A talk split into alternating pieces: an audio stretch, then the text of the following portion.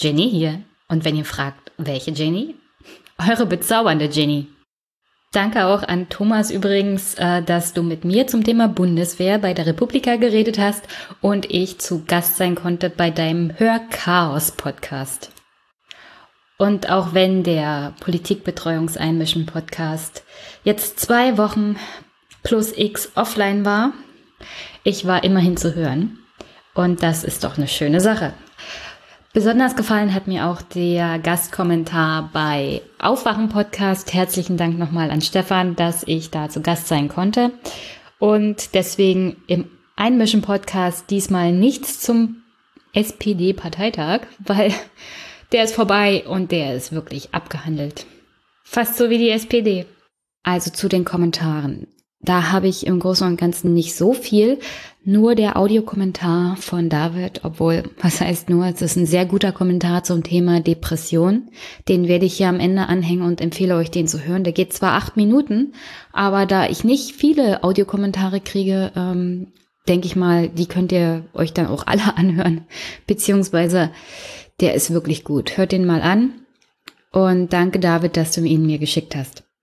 Auf einen Wochenrückblick verzichte ich dieses Mal, weil es waren wirklich zwei lange Wochen und es war wirklich viel los.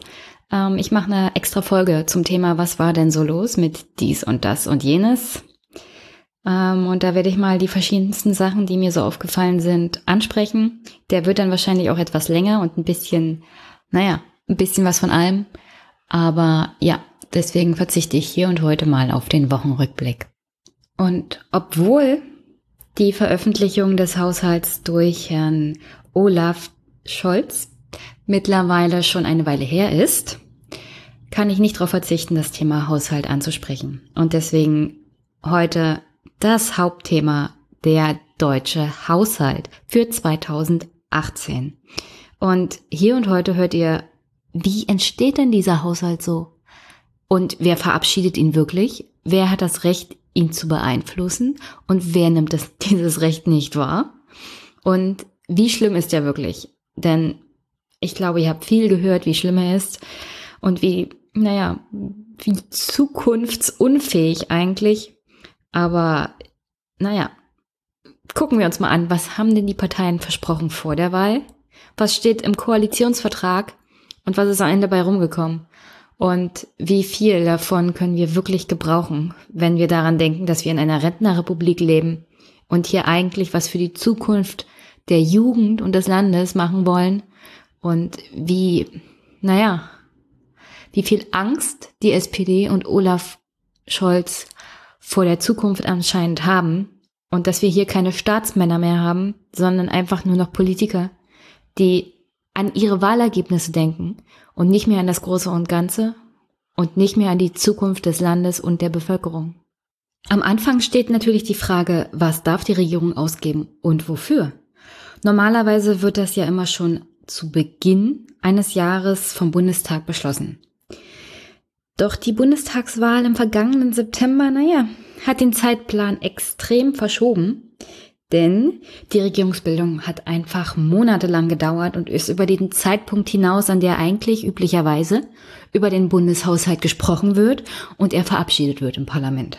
Das heißt, nicht nur haben wir eine vorläufige Haushaltsführung, weil wir keine ordnungsgemäß gewählte und eine Regierung hatten, sondern weil wir ab dem 1. Januar so und so in eine vorübergehende Haushaltsführung gekommen wären. All dieweil der Bundestag keinen neuen Bundeshaushalt beschlossen hat. Diese vorläufige Haushaltsführung birgt natürlich in sich, dass sie der Bundesregierung bei der Ausübung ihrer Verpflichtungen beziehungsweise beim Ausgeben von Geld und Anfangen von neuen Projekten oder auch Investitionen und bei der Anstellung von neuen Personal, zum Beispiel beim Zoll oder bei der Bundespolizei, extreme Grenzen gesetzt sind. Vorläufige Haushaltsführung heißt halt nur, das, was gesetzlich vorgegeben ist, darf ausgegeben werden. Das betrifft dann hauptsächlich ähm, soziale Ausgaben oder es darf ausgegeben werden für Projekte, die bereits begonnen worden sind. Alles darüber hinaus kein extra Geld, keine neuen Ausgaben, keine neuen Projekte und keine neuen Investitionen. So, wenn man darüber nachdenkt, im Nachhinein jetzt schon kann ich sagen, es ist kein großer Unterschied zu nach der Haushaltsverkündung. Aber prinzipiell gilt halt auch vorübergehende Haushaltsführung. Keine neuen Ausgaben. So ist das. Aber erstmal der Blick zurück. Wir hatten ja 2017 sowas wie eine Bundestagswahl und einen Wahlkampf. Und da haben uns die Parteien, vor allem SPD und CDU, die beiden neuen Regierungsparteien, einiges versprochen. Hauptsächlich auch im Bereich der Investitionen. Denn eins müssen wir uns klar machen. Die Infrastruktur zerbröselt hier unter unseren Füßen. Und die Investitionen, der Investitionsstau wird nur noch größer. Das hatte Martin Schulz und die SPD in ihrem Wahlkampf und ihrem Wahlprogramm auch angesprochen. Und dann gucken wir mal nochmal zurück. Was hat uns denn die SPD im Bereich Investitionen so versprochen? Also eins kann ich schon mal sagen. Das Wort Investition kommt bei der SPD viel häufiger vor als im Wahlprogramm der CDU. Aber inhaltlich von der CDU unterscheiden, naja, wenn ich mir das nochmal so im Rückblick durchlese, nicht so wirklich. Was steht denn da genau? Also die SPD hatte damals in ihrem Wahlprogramm 2017 es ist Zeit für Investitionen und gerechte Steuern. Deutschland ist ein starkes Land, die Wirtschaft wächst und die Beschäftigungslage ist gut. Damit das so bleibt, müssen wir heute investieren. Unter den Industrieländern hat Deutschland eine der schlechtesten öffentlichen Investitionsquoten. Wir als Sozialdemokratie wollen unser Land modernisieren und Geld für unsere Kinder, für eine leistungsfähige Infrastruktur und für den sozialen Zusammenhalt in die Hand nehmen. Wir wollen gemeinsam mit den Bürgerinnen und Bürgern in unserem Land dafür sorgen, dass wir auch in Zukunft erfolgreich sind. Deshalb gilt für uns bei der Steuer- und Finanzpolitik Vorfahrt für Investitionen. Und das Wahlprogramm hat dann natürlich noch Versprechungen gemacht. Wir werden die zusätzlichen Zukunftsinvestitionen aus den Überschüssen im Bundeshaushalt bis 2021 finanzieren. Die Finanzplanung des Bundes bietet hierfür genug Spielräume. Also ohne zu viel vorwegzunehmen, die SPD hat in ihrem Wahlprogramm mehr Investitionen versprochen. Und als sie den Finanzminister bekommen hat, hat sie auch in der Öffentlichkeit kommuniziert, dass es überhaupt keine Rolle spielt, was zum Beispiel die CDU oder Frau Merkel dazu sagen, sondern dass es wichtig ist, wie der Finanzminister seine Rolle ausfüllt und dass nicht zwangsweise alles schlecht sein muss wegen der schwarzen Null, sondern dass ein guter SPD-Finanzminister auch für mehr Investitionen sorgen kann. Das ist jetzt mittlerweile keine drei Monate her, dass die SPD mit diesen Kommunikationen an die Öffentlichkeit getreten ist, als sie gefeiert haben, dass Olaf Schäuble Scholz Finanzminister geworden ist. Ähm, aber wie gesagt, ohne zu viel wegzunehmen. Es ist einfach so, dass das genau das Gegenteil eingetreten ist. Man hält an der schwarzen Null fest und die Investitionen werden sogar noch gedrosselt. Und wenn man sich dann das Wahlprogramm anguckt, der SPD, dann kann man einfach nur enttäuscht sein, denn versprochen haben sie was anderes, auch nach der Ernennung von Herrn Schäuble, Scholz zum Finanzminister. Aber hören wir uns doch mal an, was die CDU 2017 so im Wahlprogramm hatte und ich muss jetzt schon mal spoilern, die hat wenigstens ihr Wort gehalten. Die CDU versprach uns damals in ihrem Wahlprogramm unter den Punkten Wohlstand und Lebensqualität solide Staatsfinanzen. Und ich zitiere weiter, wir wollen unseren Kindern und Enkelkindern ein geordnetes Gemeinwesen hinterlassen, mit eigenen Gestaltungsspielräumen und ohne erdrückende Lasten aus der Vergangenheit. Der Staat darf dauerhaft nicht mehr ausgeben, als er einnimmt. Deshalb sind solide Staatsfinanzen so wichtig und sollen auch künftig bleiben. Und natürlich hat die CDU abgefeiert, dass sie die schwarze Null eingeführt haben, beziehungsweise verteidigt haben, über zwölf Jahre lang.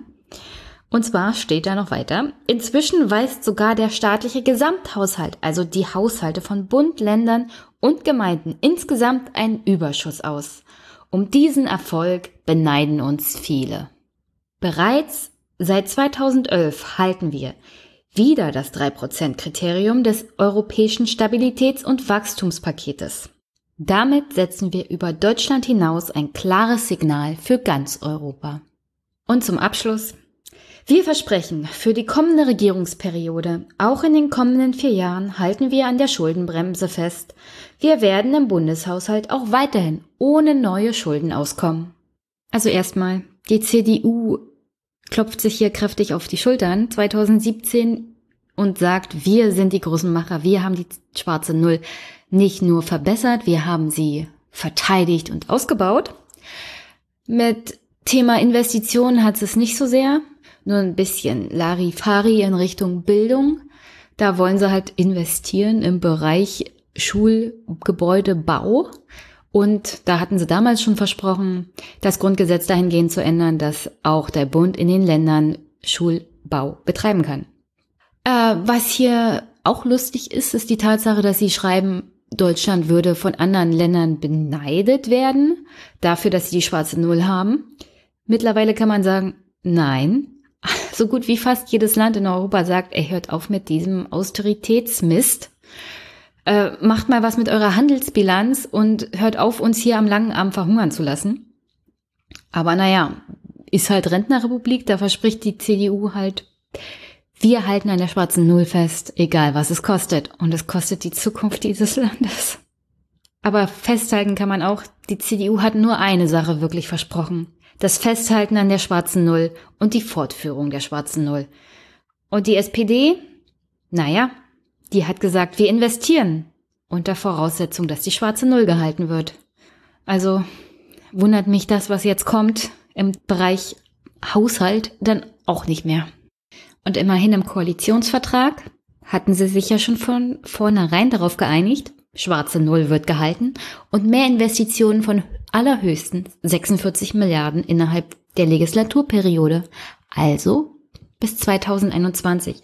Und alleine 10 Milliarden fallen darauf auf die Abschaffung des Solidaritätszuschlags. Also große Sprünge sind das so und so von vornherein nicht gewesen. Aber okay, das war halt das Vorgeplänkel der Wahl und des Koalitionsvertrages. Und jetzt zu dem, was Fakt ist. Und zwar der aufgestellte Haushalt. Beziehungsweise, wie entsteht der Haushalt in Deutschland überhaupt? Ich meine, wie gesagt, bis zur Verabschiedung des neuen Haushalts sind wir noch in der vorübergehenden vorläufigen Haushaltsführung. Und solange sind Investitionen, auch wenn kaum welche angedacht sind, so und so nicht erlaubt. Also wie genau entsteht jetzt der neue Haushalt? Wir haben ja einen Bundestag gewählt und der hat jetzt mittlerweile eine Kanzlerin gewählt und die hat eine Regierung zusammengestellt. Aber das Parlament, unser Plenum, hat noch weitere Aufgaben, unter anderem die Kontrollrechte, die es ausüben muss über die Regierung und natürlich Gesetzesvorlagen einbringen und darüber abstimmen. Aber auch den Haushalt zu verabschieden, denn der deutsche Haushalt ist ein Gesetz und wird auch als solches behandelt. Also bevor wir nicht ein neues Haushaltsgesetz haben, das durch den Bundestag im Jahr 2018 gegangen ist, sind wir in vorläufiger Haushaltsführung. Und das Haushaltsrecht gilt in Deutschland als Königsrecht des Parlaments. Hier wird entschieden, warum, wofür und wann die Regierung Steuergelder ausgeben darf. Und theoretisch kann das Parlament den Bundeshaushalt auch ändern. Also wie zum Beispiel, wenn zu wenig Investitionen drin sind, dann kann das Parlament sagen, nee, das wollen wir ändern. Und dann könnten sie den Haushalt theoretisch umschreiben. Das passiert natürlich eher nicht in einer großen Koalition, geschweige denn generell in einer Koalition, weil ja die Mehrheit im Parlament von den Regierungsparteien gestellt wird. Dennoch ist gerade die Haushaltsdebatte immer ziemlich interessant, weil hier die Opposition kräftig aufschlagen kann, wenn es um die Kritik gegenüber der Regierung geht. Und es wird schon ziemlich lustig, es wird schon ziemlich spannend. Und ich würde euch empfehlen, die Haushaltsdebatten dann Juni müssten sie dann anstehen, äh, euch mal anzugucken, weil, also wenn es da nicht knallt, dann weiß ich auch nicht. Aber das ist ja noch eine Weile hin. Als allererstes muss erstmal der Haushaltsplan, wie gesagt, ins Parlament als Gesetz kommen. Und dann wird darüber debattiert. Und das ist es eigentlich auch, was Olaf Scholz vorgestellt hat bei seiner Bundespressekonferenz, einen Haushaltsplan, der er als Gesetz ins Parlament bringen wird. Darin sind alle Einnahmen und Ausgaben des Staates für das nächste Jahr aufgezählt und dieser Haushaltsplan bzw. das Haushaltsgesetz wird jedes Jahr aufs Neue erstellt und dann verabschiedet durchs Parlament. Das Interessante an unserem Haushaltsplan ist aber, dass er im Großen und Ganzen auf Prognosen der zukünftigen tatsächlichen Verhältnisse beruht. Also es wird zum Beispiel geschätzt, welche Einnahmen der Staat haben wird und es wird auch geschätzt, was ungefähr an Ausgaben kommen wird. Es gibt bestimmte Punkte, die stehen natürlich fest. Also zum Beispiel Hartz IV, Rente. Man kann ungefähr berechnen, welche Schwankungen es da gibt, aber im Großen und Ganzen sind diese Punkte ziemlich fest. Und auch die Einnahmen des Staates werden auf Zukunft prognostiziert, also im Großen und Ganzen geschätzt. Aber da gibt es auch in der Regel keine größeren Einbrüche. Man kann sich also ganz gut darauf verlassen, dass die Einschätzungen zu den Einnahmen und Ausgaben ziemlich genau zutreffen werden. Aber es kann immer mal passieren, dass es zu einem unerwarteten Sachverhalt kommt. Wer weiß, vielleicht irgendeine Katastrophe, wollen wir es mal nicht hoffen, oder eine Wirtschaftskrise. Und oder Investitionen, die man von heute auf morgen machen muss. Und dann gibt's natürlich Löcher in der Haushaltsplanung. Und die müssen dann durch zusätzliche Neuverschuldung abgedeckt werden. Weil in dem Plan in der Regel alle Einnahmen und Ausgaben verplant werden, die man so hat. Also kommt es zu zusätzlichen Ausgaben, kommt es dann in der Regel auch zu Neuverschuldung. Ähm, so war das jedenfalls in der Vergangenheit immer der Fall. Im Idealfall jedenfalls richtet der Staat seine Ausgaben dauerhaft danach aus, wie viele Einnahmen er denn wirklich haben kann, beziehungsweise mit welchen Einnahmen er rechnen kann. So soll vermieden werden, dass der Staat extra Kredite aufnimmt oder extra Schulden machen muss. In der Vergangenheit war Deutschland auch mal der kranke Mann Europas. Deswegen ist nachher die Anekdote mit Macron noch besonders lustig. Ähm, Deutschland hatte eine hohe finanzielle Verschuldung, Reformstau etc. Also alles, was nach Helmut Kohl war. Äh, was dazu führte, dass wir dann Schröder bekommen haben, der dann die Harzreform gemacht hat. Und noch einige nettere andere Sachen, wie zum Beispiel Steuervergünstigungen für Firmen und Unternehmen oder Steuersenkungen für, naja, Kapital.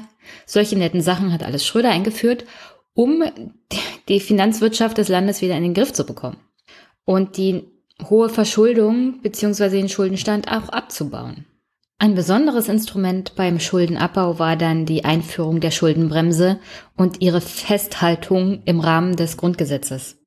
Laut Artikel 115 Grundgesetz darf der Bund dann nämlich nur noch eine strukturelle Verschuldung in Höhe von 0,35 Prozent des Bruttoinlandsproduktes aufweisen. Artikel 115 Grundgesetz ist somit auch eins der Dreh- und Angelpunkte, wenn es um die schwarze Null geht. Denn ohne diesen Artikel und ohne das Festhalten daran, dass die Schuldenbremse so ist, wie sie ist, wäre die schwarze Null gar nicht denkbar.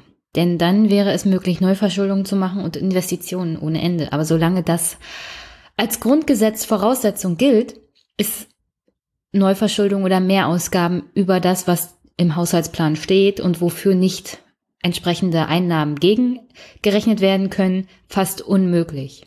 Wenn es um die Aufstellung des Haushalts geht, ist dann aber das Bundesfinanzministerium unabdingbar. Hier fließen alle wichtigen Informationen zusammen, was die Einnahmen und Ausgaben des Staates angeht. Und hier werden dann auch der Haushaltsplan und die mittelfristige Finanzplanung erstellt. In einem normalen Jahr wird hier die Aufstellung der Eckpunkte, die im März eines Jahres vom Bundeskabinett abgesegnet werden, begonnen und die Arbeit am Haushaltsplan wird aufgenommen. Anhand der Eckpunkte werden für jedes Ministerium sogenannte Grenzbeträge festgesetzt. Ziel ist es, die Ausgaben der einzelnen Ministerien von vornherein zu beschränken und den Finanzrahmen für die nächsten vier Jahre vorzugeben. Also man kann sich das ungefähr so vorstellen, wie wenn man einen Antrag bei seinen Eltern stellt auf Taschengeld und dann geht man in die Verhandlung. Wobei eure Mom oder euer Dad natürlich der Finanzminister sind, ist ja klar. Im Finanzministerium läuft das ungefähr ähnlich. Die jeweiligen Ministerien geben ihre Ausgabenwünsche beim Finanzministerium ab bzw. melden sie an und der Finanzminister bzw. die jeweiligen Fachressorts verhandeln dann mit den jeweiligen Ministerien um die Erfüllbarkeit dieser Ausgaben.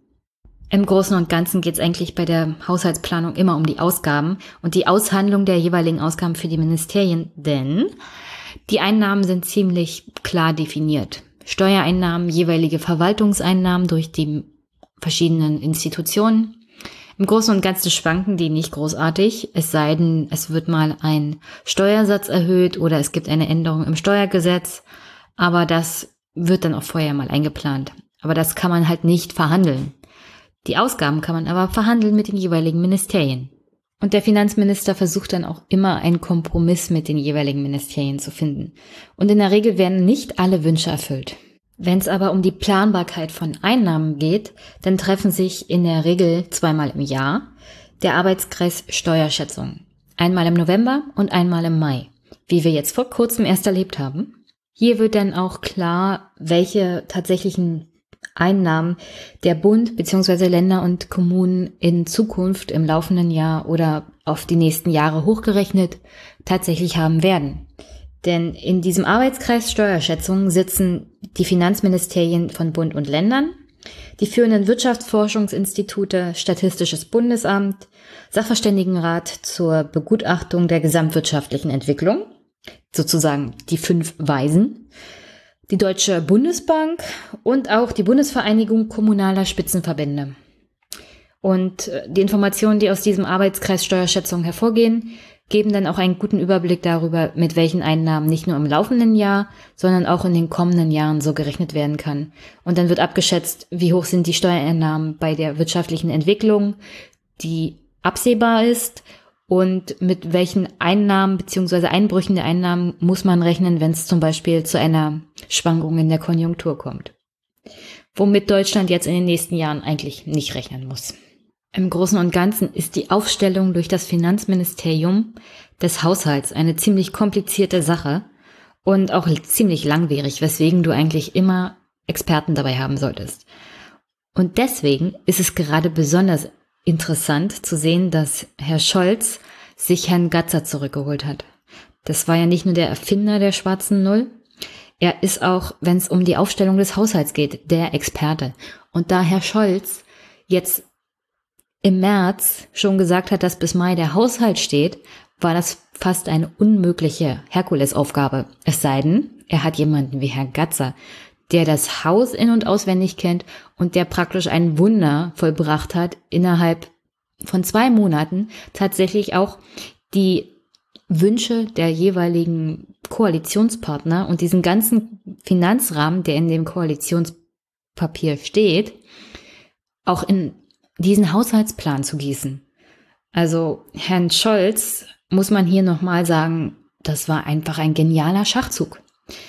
Nicht nur, dass er hier die schwarze Null verteidigt, er hat innerhalb von kürzester Zeit einen Haushalt auf die Beine gestellt und das nur dadurch, dass er einen Mann zurückgeholt hat. Der ist wirklich ein politisches Genie, auch wenn ich mit seinem Inhalt überhaupt nicht konträr gehe. Wie er es gemacht hat, ist einfach nur sehr intelligent gewesen.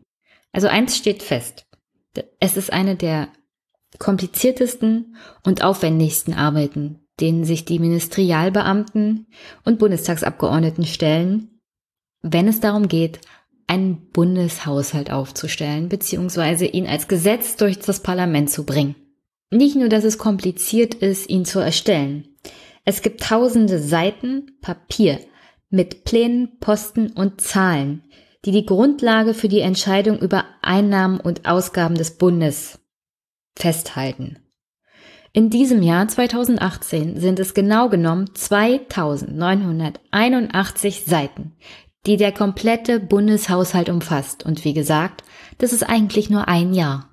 Und genau genommen nur ein Teil eines Jahres, denn bis der Haushalt verabschiedet ist, sind ungefähr sechs Monate von 2018 bereits vergangen. Und ich kann es gar nicht genug betonen. Normalerweise ist es so, dass Ende des Jahres der Haushalt für das kommende Jahr beschlossen wird.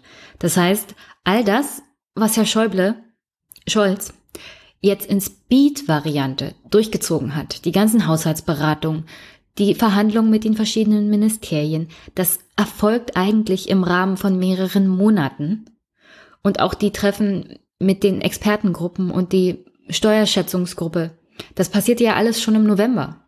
Und da war ja noch jemand anders Bundesfinanzminister. Genau genommen, Herr Altmaier.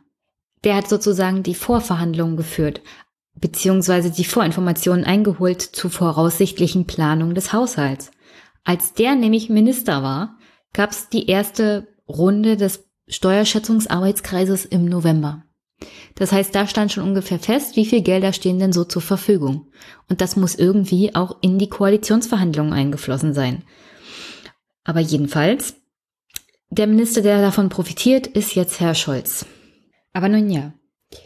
Herr Scholz hat es nun mal geschafft, einen Haushalt aufzustellen binnen weniger Wochen, was ich für fast unmöglich gehalten hätte. Und dieser Haushaltsplan, den wir jetzt haben, ist natürlich nur ein Entwurf der Regierung. Und dieser Haushaltsentwurf, der muss jetzt durchs Parlament, denn das entscheidet am Ende wirklich, ob der Haushaltsplan so als Gesetz verabschiedet wird oder nicht. Die Regierung macht praktisch nur einen Vorschlag. Denn am Ende des Tages hat laut Artikel 110 Grundgesetz das Parlament das alleinige Budgetrecht, wenn es um Geld geht. Das Parlament entscheidet über Einnahmen und Ausgaben, nicht die Regierung und nicht das Finanzministerium. Und wenn ihr, wie ich, den Haushalt für totalen Mist haltet, weil er nicht besonders zukunftsorientiert ist, dann würde ich sagen, sucht euch euren Abgeordneten raus und schreibt ihn mal einen Brief und fragt ihn, beziehungsweise natürlich eine E-Mail, oder schreibt ihn auf Twitter an oder Facebook, da sind die meisten Abgeordneten, und fragt mal nach, warum zum Teufel nehmen sie ihr Recht nach Artikel 110 Grundgesetz nicht wahr, das Budgetrecht. Und zwingen die Regierung, mehr zu investieren in die tatsächliche Zukunft dieses Landes, zum Beispiel auch in die Infrastruktur. Oder mehr Personal im Bereich, was weiß ich, Polizei. Oder warum zwingen sie die Regierung nicht, einen neuen Bund-Länder-Finanzausgleich durchzubringen?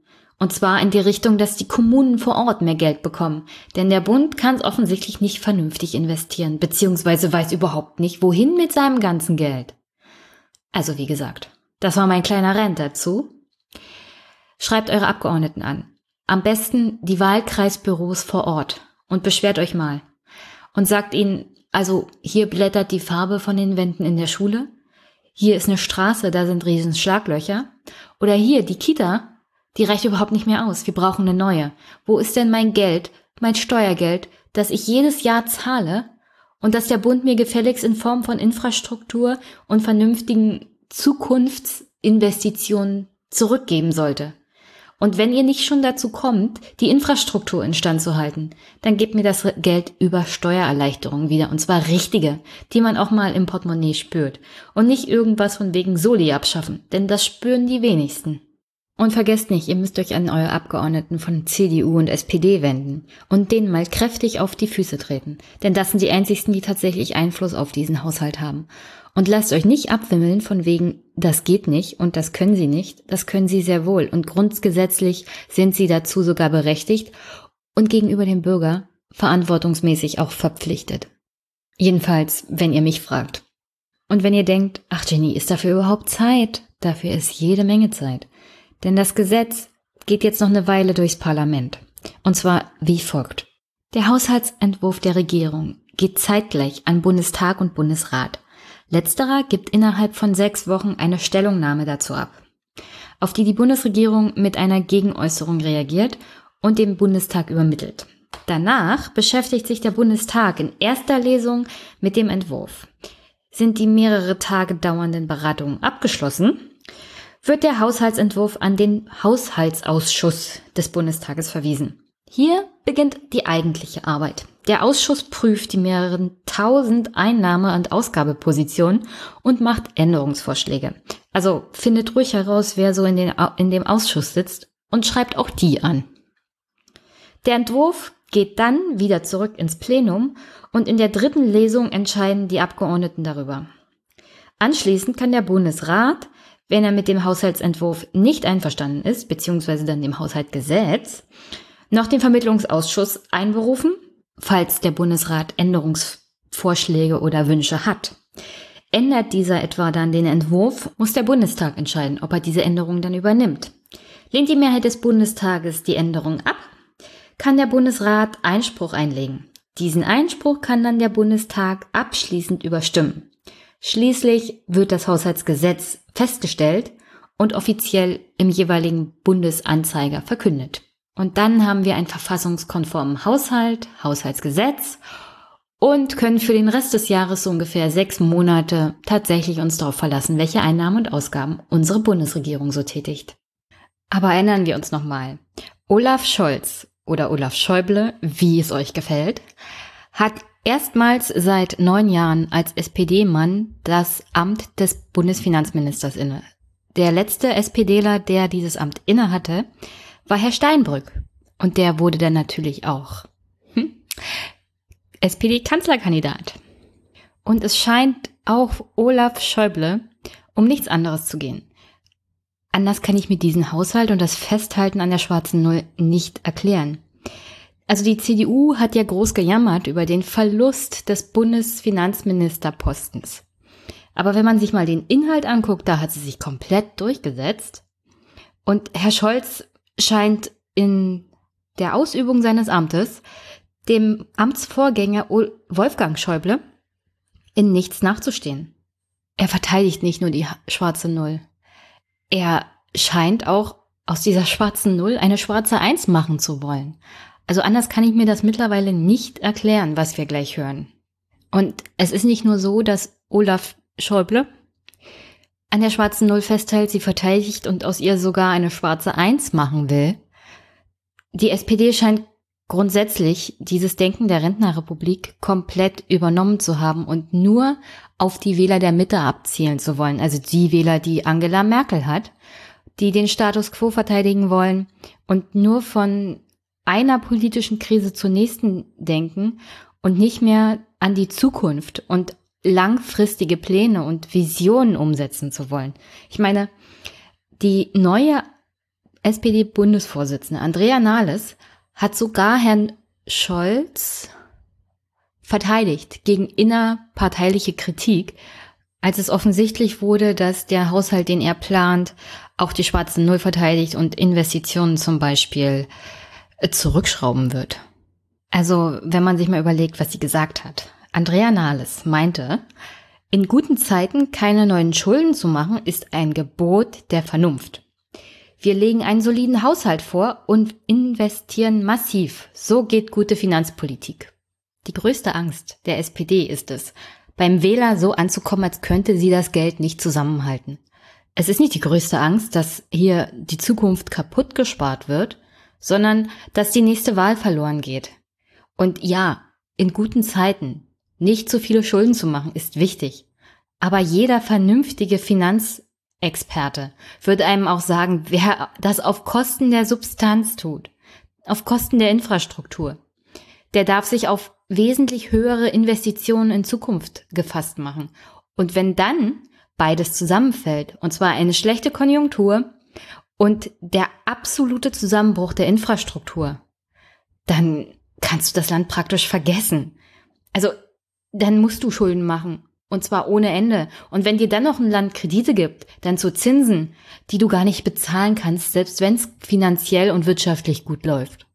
Also diese Denkweise, finanzwirtschaftlich, ist absolut fernab jeglicher Realität und eine Katastrophe. Aber wie konnte man auch was anderes erwarten? Jedenfalls die Pressekonferenz. Noch ein paar Eckpunkte vor, vorneweg. Ich habe ja gesagt, ähm, der Haushalt wird zusammengestellt vom Bundesfinanzministerium und dann eingebracht in den Bundestag. Bestimmte Posten sind praktisch vorgegeben, wie zum Beispiel die Ausgaben für das Bundesministerium für Arbeit und Soziales, weil du musst Hartz IV bezahlen als Staat zum Beispiel. Und gleich darauf kommt der zweitgrößte Posten, das Bundesministerium der Verteidigung. Das hat gleich nach Arbeit und Soziales den größten Haushalt. Aber der Abstand zwischen dem Ausgaben des Bundesministeriums für Arbeit und Soziales ist ungefähr 8,8 mal so groß wie der zweitgrößte Ausgabenposten und das ist wie gesagt Verteidigung. Ähm, wesentlich enger sind dann die Ausgabenposten danach und zwar dritter Stand. Äh, mit den dritthöchsten Ausgaben kommt Bundesministerium für Verkehr und digitale Infrastruktur und dann noch Bundesschulden, also die unsere sozusagen wichtigsten Sachen, die Schulden, die wir alle noch tragen, die wir alle abbauen müssen. Und weswegen Herr Scholz bzw. Schäuble und Frau Merkel hier die schwarze Null zementieren auf Kosten der Zukunft. Aber jetzt, nach langem, langem Vorlauf, wie versprochen, die Bundespressekonferenz mit Olaf Schäuble und der Vorstellung des Haushalts. Und schnallt euch an, es wird richtig furchtbar. Die Bundesregierung wird erneut eine solide Haushalts- und Finanzplanung vorlegen, die es gleichzeitig möglich macht, dass wir einen ausgeglichenen Haushalt haben, ohne neue Schulden und eine sozial gerechte und zukunftsweisende Politik entwickeln können. Also alleine an dieser Aufzählung weiß man schon, wo die Prioritäten liegen. Erst kommt ausgeglichen, dann solide und dann ohne neue Schulden. Und dann kommt das Thema sozial gerecht und zukunftsweisend. Nicht, dass der Haushalt wirklich zukunftsweisend ist, aber die Prioritäten dieses Haushalts durch Olaf Schäuble werden hier ganz deutlich. Und ja, die Bundeskanzlerin gibt den Kurs an. Die CDU hat ihn inhaltlich sozusagen festgelegt. Aber er gibt überhaupt keine Gegenwehr. Jedenfalls hat man das nicht wirklich mitbekommen. Wenn die SPD wirklich dagegen wäre, wenn sie endlich mal auf den Tisch hauen würde und sagen würde, wir wollen hier mal investieren in die Zukunft dieses Landes und in echten Sozialstaat, dann hätten wir das alle erfahren. So ist das einfach nur ein Mitschwimmen und ein Kampf um die Wähler von Angela Merkel. Aber weiter geht's.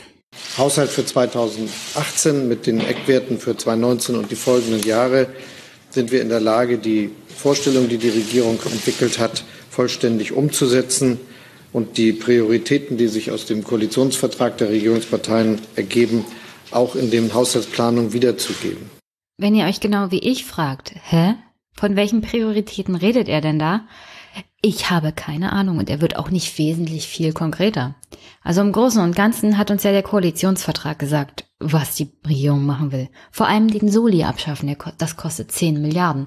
Und sonst keine großen Sprünge. Es gibt jede Menge Fonds und es gibt Geld für Verteidigung und es gibt Geld für Entwicklungshilfe. Es gibt zwei Milliarden für den Wohnungsbau. Unter anderem sind da eingeplant Gelder für das Baukindergeld. Und wem das hilft, darüber muss ich jetzt an dieser Stelle, glaube ich, kaum noch reden. Also dieser Haushalt stellt keine wirklichen Eckpunkte und Visionen vor. Aber wie gesagt, das war fast zu erwarten und fast zu befürchten, obwohl die SPD uns mehr versprochen hatte. Falls Herr Scholz, Schrägstrich Schäuble, jedoch meint, dass man anhand zum Beispiel der Etatzuwächse erkennen kann, welche Prioritäten die Regierung setzt. Naja, das Bundesministerium für Arbeit und Soziales hat einen Zuwachs von 3,4 Milliarden. Aber das liegt wahrscheinlich auch hauptsächlich daran, dass wir in Zukunft mehr Rentner haben werden. Auf welchem Niveau diese Renten sind, wissen wir, glaube ich, alle. Der zweite größere Zuwachs kommt schon beim Etat der Verteidigung. 1,5 Milliarden extra. Wirtschaft und Energie kommen gleich dahinter. Da ist der Anstieg nur marginal, also 252 Millionen. Und es gibt aber auch Kürzungen, zum Beispiel bei Ernährung und Landwirtschaft und beim Auswärtigen Amt. Aber da sind die Etats so und so ziemlich hoch schon. Also wenn man Prioritäten erkennen will, dann, dass das Ministerium für Amt und Soziales so und so automatisch wächst. Und damit lässt sich eigentlich nur eine Priorität erkennen. Und zwar das Bundesministerium für Verteidigung. Noch mehr mit Geld zuzuschütten. Aber nicht, dass wir bei dem ganzen Geld ausgeben vergessen, was die eigentliche Priorität ist. Für den Haushalt 2018 und die folgenden Jahre keine neuen Schulden zu machen. Ja, danke, Olaf Schäuble. Wir haben's kapiert. Keine neuen Schulden. Die schwarze Null muss stehen bleiben. Unter allen Umständen. Ist klar. So, und bevor ich jetzt zum nächsten Part von Olaf Schäuble komme, ein kleiner Exkurs zum Thema EU-Haushalt. Der deutsche Finanzminister hat ja nicht als einziges in dieser Woche einen Haushaltsplan vorgestellt. Auch Herr Oettinger als EU-Finanzkommissar hat seine Vorstellung über den Haushalt der EU für die nächsten sieben Jahre wenigstens umrissen. Herr Oettinger wünscht sich, dass Deutschland 12 Milliarden mehr pro Jahr für den gemeinsamen europäischen Haushalt bereitstellt. Von diesen 12 Milliarden sind ungefähr 3,5 bis 4 Milliarden dazu da, um die Brexit-Lücke zu schließen. Durch den Abgang der Engländer gibt es auch eine Lücke im Haushalt der Europäischen Union, denn wenn England nicht mehr mit dabei ist, zahlt es auch nicht mehr ein und das heißt, irgendjemand muss die Lücke schließen. Und neue Beitrittsländer, die Nettoeinzahler sein werden oder könnten, gibt es momentan nicht. Und deswegen müssen die, die leistungsstark sind, diese Lücke eben ausfüllen. Und dazu gehört auch Deutschland. Denn wenn wir ehrlich sind, kein europäisches Land ist wirtschaftlich so leistungsstark wie Deutschland. Aber die 12 Milliarden setzen sich auch aus Geldern zusammen für zusätzliche Aufgaben. Zum Beispiel Außengrenzenschutz und eine gemeinsame europäische Armee. Das soll damit finanziert werden. Und ich gebe Olaf Schäuble nicht in vielem recht. Aber in dem einen Punkt schon. Wir können der Europäischen Union nicht noch mehr Geld geben, ehe wir gar nicht wissen, wo es hingehen soll. Und ich glaube nicht, dass ein paar Milliarden für eine gemeinschaftliche Armee, von der wir gar nicht wissen, inwieweit das Parlament, das Europäische Parlament Rechte hat, sie zum Beispiel nicht ins Ausland zu schicken oder zum Beispiel zu sagen, wo sie überhaupt eingesetzt werden. Denn wie gesagt, die Bundeswehr ist ja eine Parlamentsarmee mit Parlamentsvorbehalt. Das heißt, sie kann nicht in den Einsatz geschickt werden, ohne dass das deutsche Parlament zustimmt. Und ich bin mir ziemlich sicher, dass es das ist, was die europäischen Vertreter in Brüssel überhaupt nicht wollen. Natürlich ist das Argument von Olaf Schäuble bei dem Thema ein ganz falsches. Und zwar, er meint nur, dass die EU halt mit dem Geld auskommen muss, was sie hat, und es kann nicht sein, dass Deutschland extra Geld dazu gibt. Jetzt müssen wir aber ehrlich sein, Olaf, da Deutschland so viel hat, irgendjemand muss ja die Rechnung bezahlen. Und es wird schon auf breite Schultern verteilt, die Last des Haushalts. Aber Deutschland als wirtschaftlich starkes Land mit viel Geld muss halt als Nettoeinzahler auch dann einen Teil von diesem Loch, das das Brexit ähm, reißt, übernehmen. Und wenn wir die EU neu aufstellen wollen, dann ist es so und so unmöglich, das ohne neue finanzielle Ordnung zu machen, beziehungsweise ohne mehr Investitionen in die EU auch. Also die Ideen von Macron, die sind ja auch nicht kostenlos. Ein gemeinschaftlicher Finanzminister, ein gemeinschaftlicher Haushalt aller europäischen Länder, das ist einfach mehr Geld im System muss dann sein. Und wenn wir die EU jemals auf soziale Füße stellen wollen, dann geht das nicht ohne mehr Geld auch für Brüssel. Und dann muss sich Deutschland auch mal entscheiden und sagen, wo es hin will. Und dann müssen wir uns alle mal Gedanken machen, was soll die EU eigentlich werden? Ich meine, ich sehe es ganz praktisch. Du kannst halt nicht mehr Geld in eine Sache reinstecken, von der du noch gar nicht dich geeinigt hast, wo die Reise hingehen soll. Nur das Problem ist an Deutschland momentan, dass keiner sagt, wo soll denn die Reise hingehen. Ich meine, wir haben auf der FDP Bundesparteitagsveranstaltung gehört, wir wollen schon ein bisschen mehr Europa, am besten wirtschaftlich freier und wirtschaftlich mehr, aber es soll nichts kosten. Und so funktioniert das aber nicht. Aber warum dieser Exkurs zur EU? Na ganz einfach, weil Olaf Schäuble jetzt etwas vorstellt, auf das er besonders stolz ist und was mit der EU zu tun hat auch gleichzeitig die Schuldenstandsquote in unserem Land reduzieren. Da wissen Sie, dass wir noch nicht alle Vorgaben, die wir aus Europa miteinander die wir aus Europa haben und die wir miteinander in Europa vereinbart haben, erfüllen. Das wird sich aber ändern. Schon 2019 wird Deutschland voraussichtlich, wenn die Entwicklung so bleibt, wie wir sie heute vorhersehen können, unter 60 Prozent rutschen bei der Schuldenstandsquote. Und das ist dann ein ganz besonderer Erfolg einer langfristig angelegten Haushaltspolitik. Ich erlaube mir Ihnen einmal dieses Schaubild hochzuhalten, in dem Sie diese Entwicklung nachvollziehen können. Okay, an dieser Stelle bin ich ein bisschen enttäuscht, dass ihr das nicht als Video sehen könnt. Denn Olaf Schäuble hält ein ausgedrucktes Stück Papier hoch mit einer Tabelle, woran man sehen kann, wie der Verschuldungsschnitt von Deutschland nach EU-Maastricht-Vorgaben gesunken ist. Er hält es wie ein kleiner Junge in die Kamera und freut sich darüber. Und wir wissen alle, auf wessen Kosten diese Schuldenschnittentwicklung nach unten, auf wessen Kosten das passiert ist.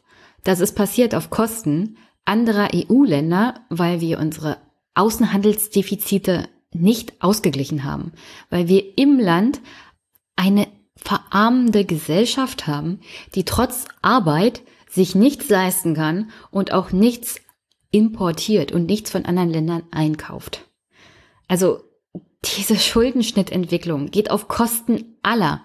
Und Herr Scholz zeigt das Foto, das Bild, das Stückchen Papier davon in die Kamera. Und genauso viel ist es wert.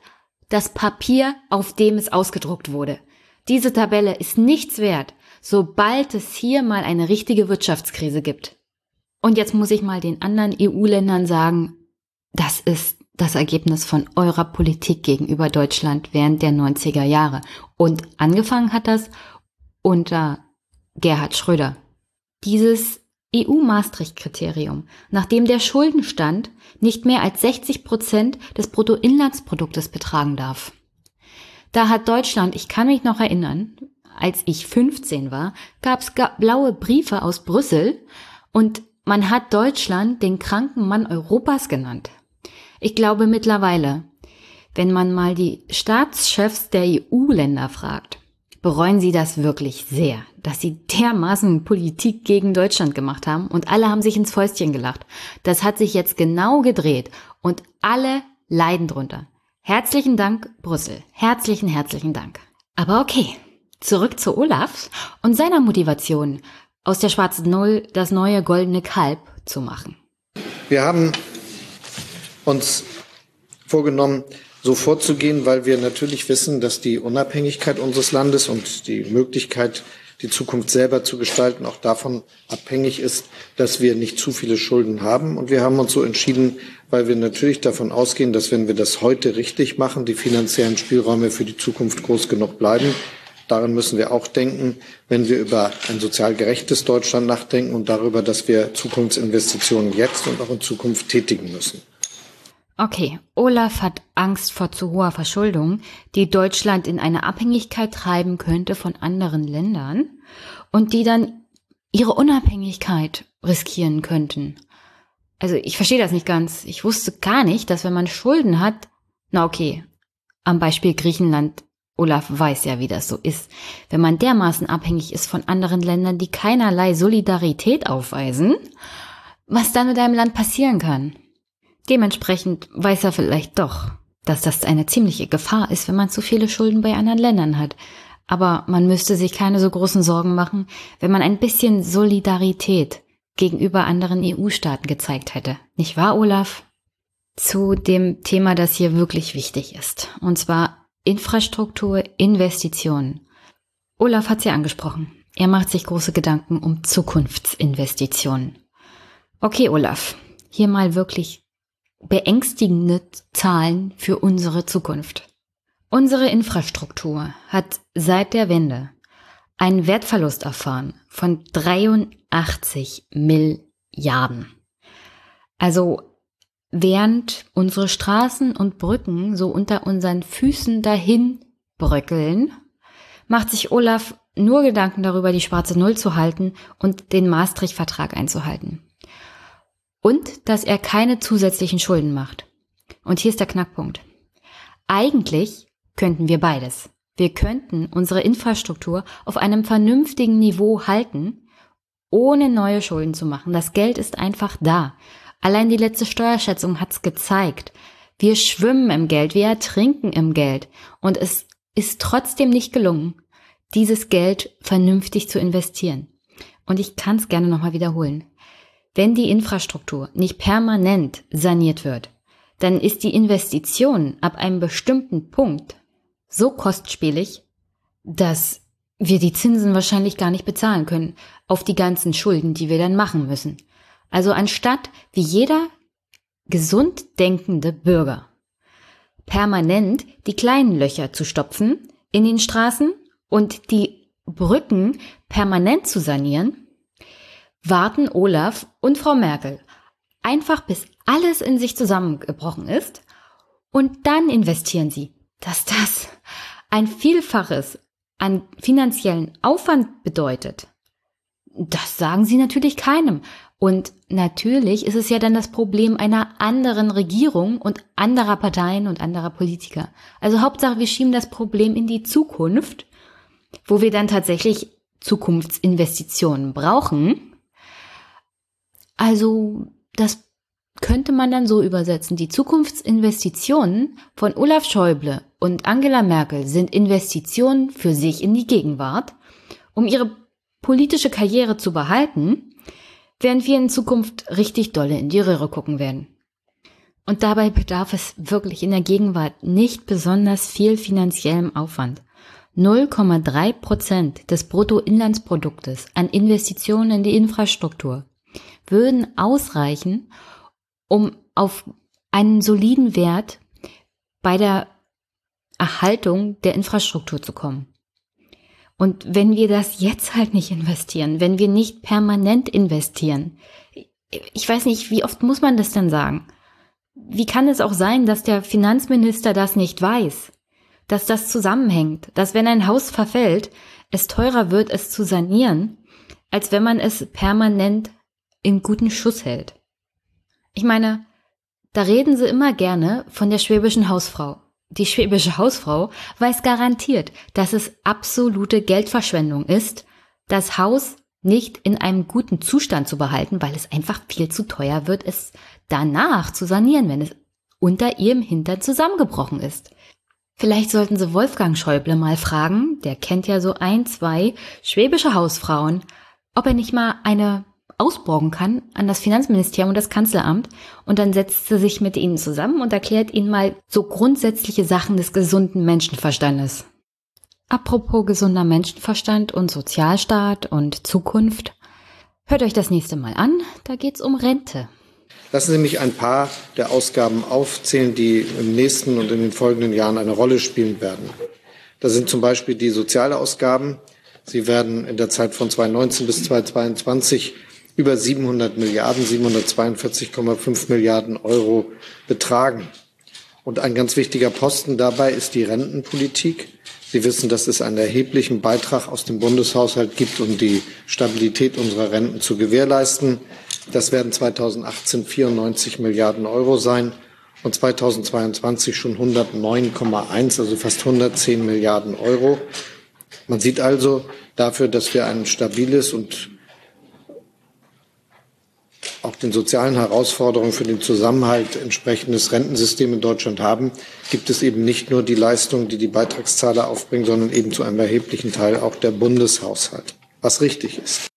Okay, ich habe ja schon gesagt, dass ein Großteil der Ausgaben des Bundes eh im Bereich Arbeit und Soziales ist.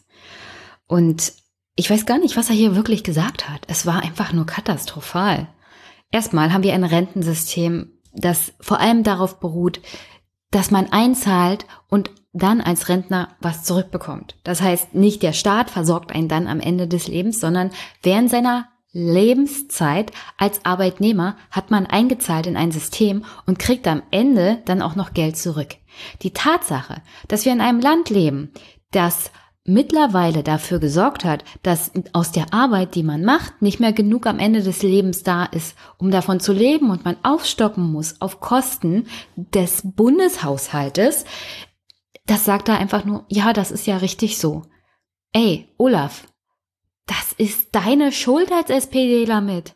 Das habt ihr gemacht. Hartz IV, Aufstocken, Arbeit, von der man nicht vernünftig leben kann. Das war alles mit die SPD.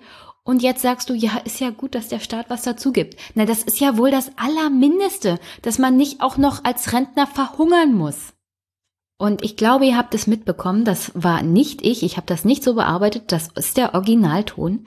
So zwischen, er weiß nicht genau, ob das sozial gerecht ist und sozialer Zusammenhalt. Beim Thema Rente gab es eine ziemlich lange Pause.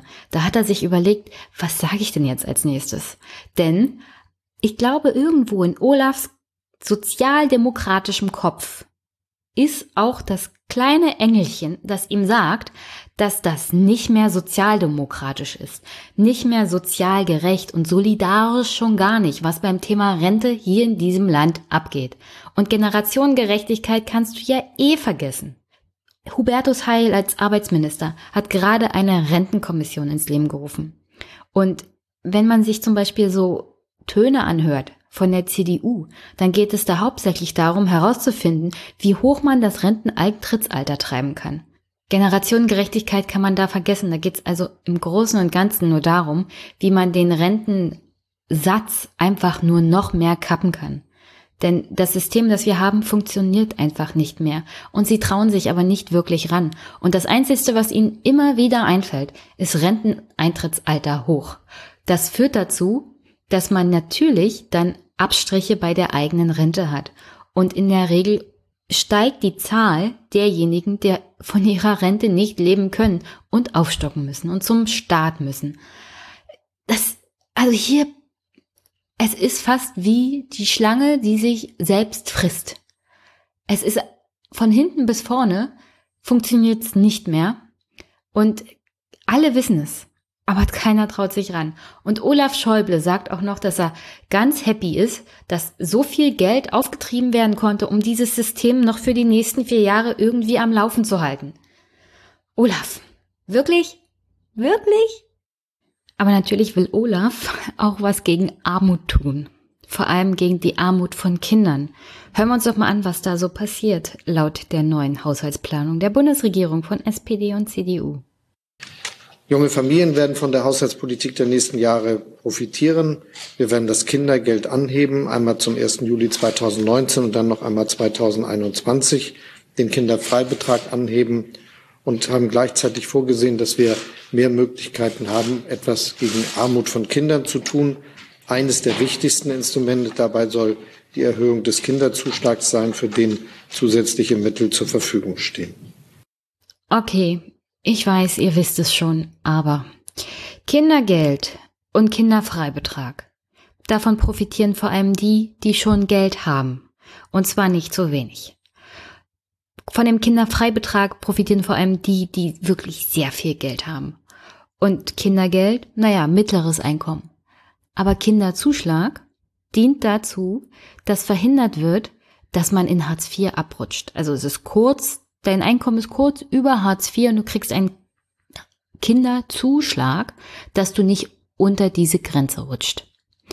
Das ist ein bisschen Augenwischerei in meinen Augen, denn das ist ein, wie verhindere ich noch mehr Hartz IV Leute Zuschlag, kein Kinderzuschlag.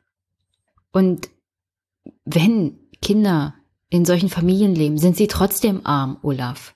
Und wenn du den Kinder zuschlagst, ich vermute es mal, er hat es ja nicht gesagt. Er hat nichts Konkretes gesagt, wie hoch dieser Kinderzuschlag sein wird.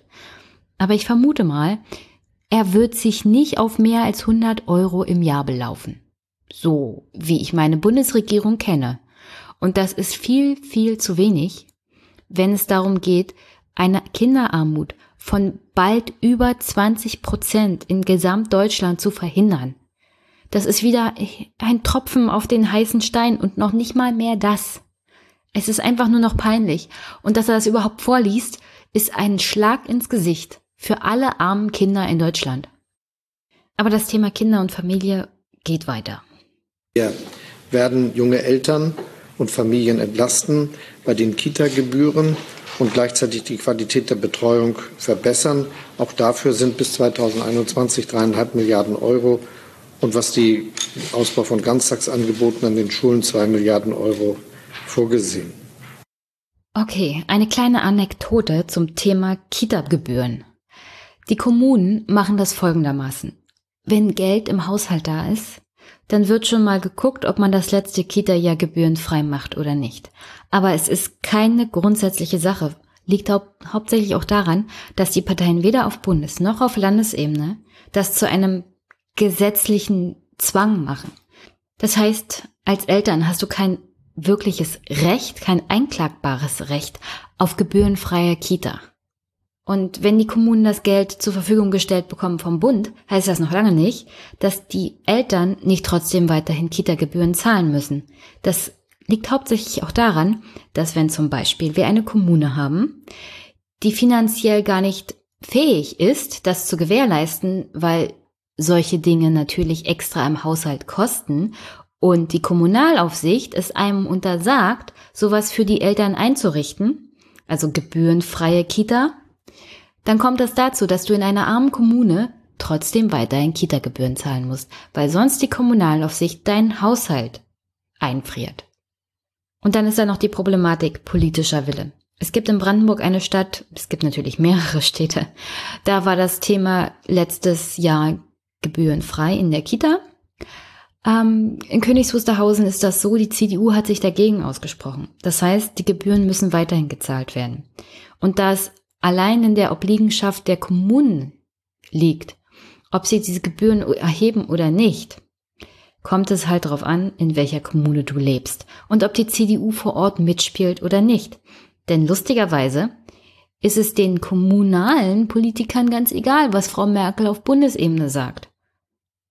Wenn sie nicht die Gebührenfreiheit fürs letzte Jahr, fürs letzte Kita-Jahr wollen, weil sie das so den Wählern bei der nächsten Kommunalwahl besser verkaufen können, weil da auch die schwarze Null und ein solider Haushalt zählen, weil das durch unsere ganzen gesellschaftlichen Institutionen geht, dann kann man als Elternteil einfach nichts machen. Und dann spielt es keine Rolle, ob Olaf Schäuble 3,5 Milliarden zur Verfügung stellt oder 5,3 Milliarden wenn das Geld einfach nicht in dieser Art und Weise zur Anwendung kommt, wie notwendig wäre. So, und das Thema Ganztagsbetreuung. Ich habe es ja, glaube ich, schon mal angesprochen. Aber ich sag's gerne nochmal. Alleine jetzt im Jahr 2018 fehlen 3,3 Millionen Plätze in der Ganztagsschule. Diese Zahl wird sich noch steigern.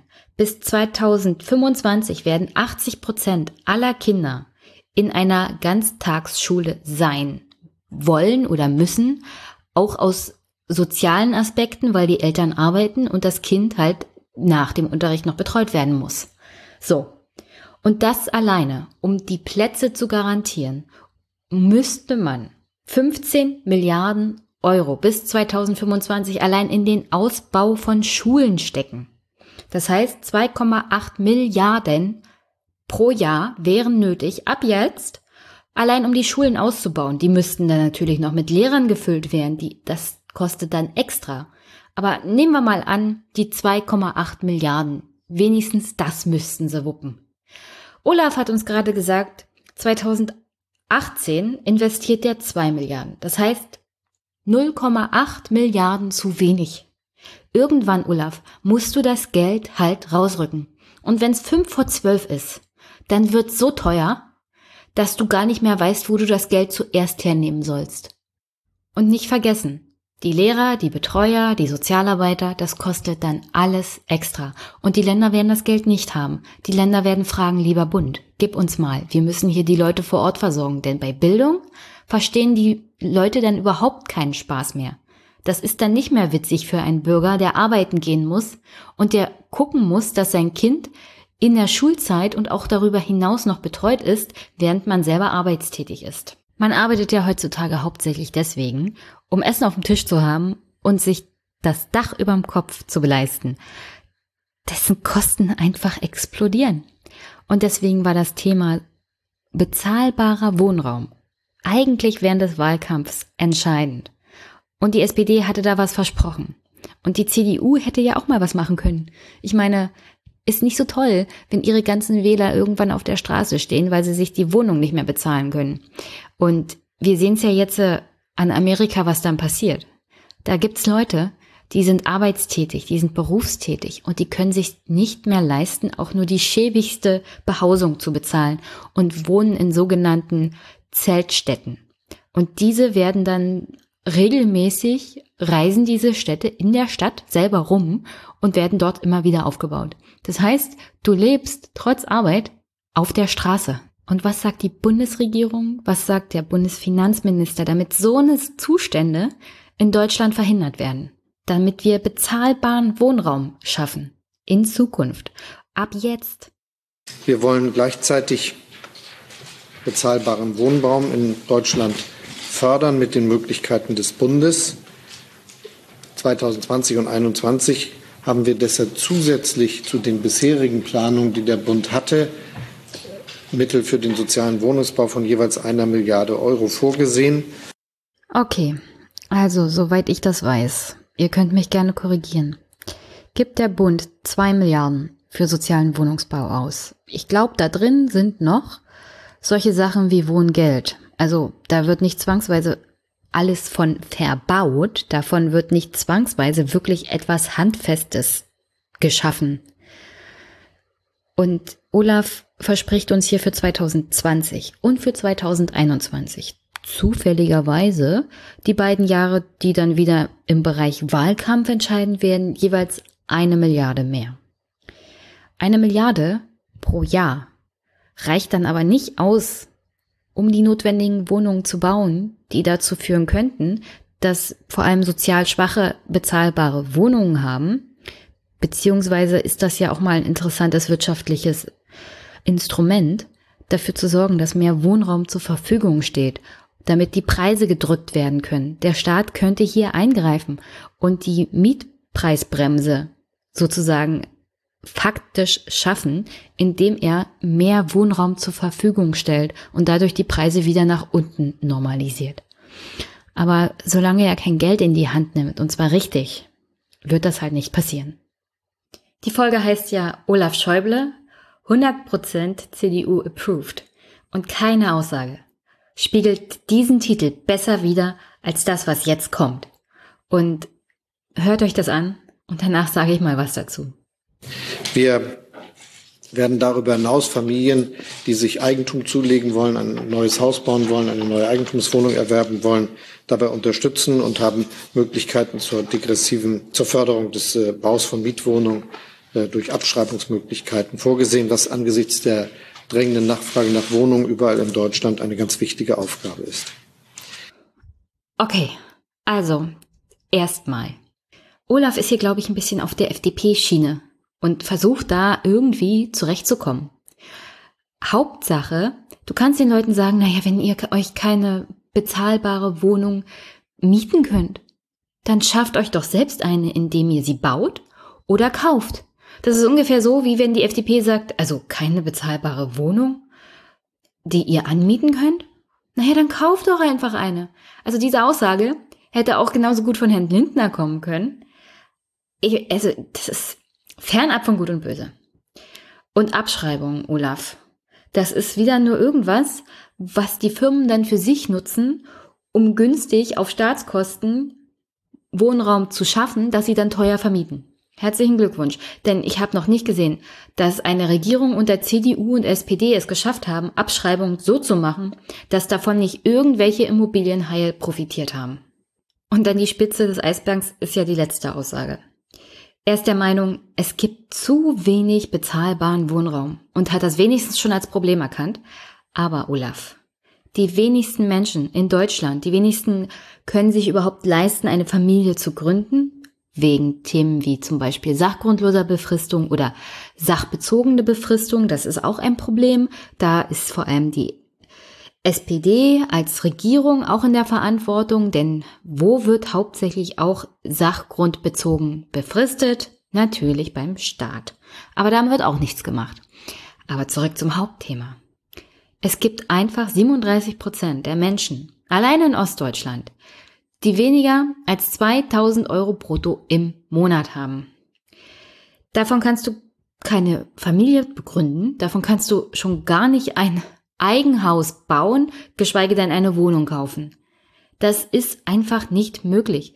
Die finanziellen Mittel sind dafür überhaupt nicht da. Und diese Anreize mit Abschreibungen werden überhaupt nicht dazu führen, dass irgendjemand, der jetzt schon kaum über die Runden kommt und jetzt schon kaum seine Wohnung und alles andere drumherum bezahlen kann, sich überlegt, na, jetzt könnte ich ja mal eine Wohnung kaufen und jetzt könnte ich mal ein Haus bauen. Das, das funktioniert nicht. Das sind hier Mittel, davon profitieren hauptsächlich die, die schon die finanziellen Mittel haben, um ein Haus zu bauen. Da schmeißt man das Geld einfach den Leuten hinterher, die so und so schon viel zu viel haben. Herzlichen Dank, Olaf. Das Problem der zu teuren Wohnungen, des mangelnden Wohnraums in Deutschland, bezahlbaren Wohnraums, wird also auch in den nächsten vier Jahren nicht gelöst werden. Herzlichen Dank. Aber wenigstens macht Olaf als zukünftiger SPD-Kanzlerkandidat Politik für die wirklich wichtigen Menschen in diesem Land die Vermögenden, die er sozusagen als Mitte der Gesellschaft bezeichnet und die er gerne zurückhaben will, beziehungsweise generell gewinnen will für die SPD. Und naja, das ist das, was Stefan Schulz auch immer gerne als Rentnerrepublik bezeichnet. Das sind denen, denen es wirklich gut geht und die den Status quo jetzt momentan eigentlich gerne halten und die es alles in Ordnung finden, wie es läuft. Nur das geht halt auf Kosten der Zukunft und aller anderen. Und vor allem geht es auch auf Kosten der 30 Prozent an armer Bevölkerung und teilweise arm trotz Arbeit. Und die, die lässt die SPD einfach hinter sich. Super, ganz toll. Aber um die Wähler von Angela Merkel und die zufriedenen Menschen der Rentnerrepublik für sich zu gewinnen, reicht es natürlich nicht, dass Olaf Schäuble Finanzminister ist und seinem großen Idol Wolfgang Schäuble nachahmt und seine Arbeit sogar noch verbessert im Sinne von, ich will nicht nur die schwarze Null verteidigen, ich will ja am besten eine schwarze Eins. Nein, es muss noch ein anderes Thema besetzt werden, wo die politischen Gegner der SPD immer vorwerfen, da ist sie nicht streng genug, da ist sie nicht hart genug, da ist sie nicht durchsetzungsfähig genug. Und deswegen kommt hier das nächste Thema Sicherheit. Und Olaf betont mal, wie viel Sicherheit vor allem der Deutschen in Deutschland dem Staat und im Endeffekt ihm so wert ist. Für die Zukunft unseres Landes wichtig sind natürlich auch die Aufwendungen, die wir im Bereich der inneren Sicherheit zu tätigen haben. Da ist sicherlich bemerkenswert, dass im Jahre 2018 mit dem Regierungsentwurf, den wir jetzt vorlegen, das erste Mal über fünf Milliarden Euro dafür ausgegeben werden. Dieser Betrag wird bis auf 5,2 Milliarden Euro pro Jahr steigen und damit natürlich auch ermöglichen, dass schon jetzt 2018, aber auch in den folgenden Jahren zusätzliche Planstellen ausgebracht werden können, die es dann möglich machen, die ganzen Personalaufwüchse, die wir uns vorgenommen haben, zu realisieren. Fünf Milliarden für mehr Sicherheit. Also ich persönlich finde es immer gut, wenn tatsächlich in den Ländern vor Ort, vor allem im ländlichen Raum, mehr Polizei ist. Anwesenheit von Polizei, und zwar sichtbare Anwesenheit, sorgt für ein so großes Sicherheitsgefühl bei den Menschen. Da braucht man gar nicht mehr viel machen.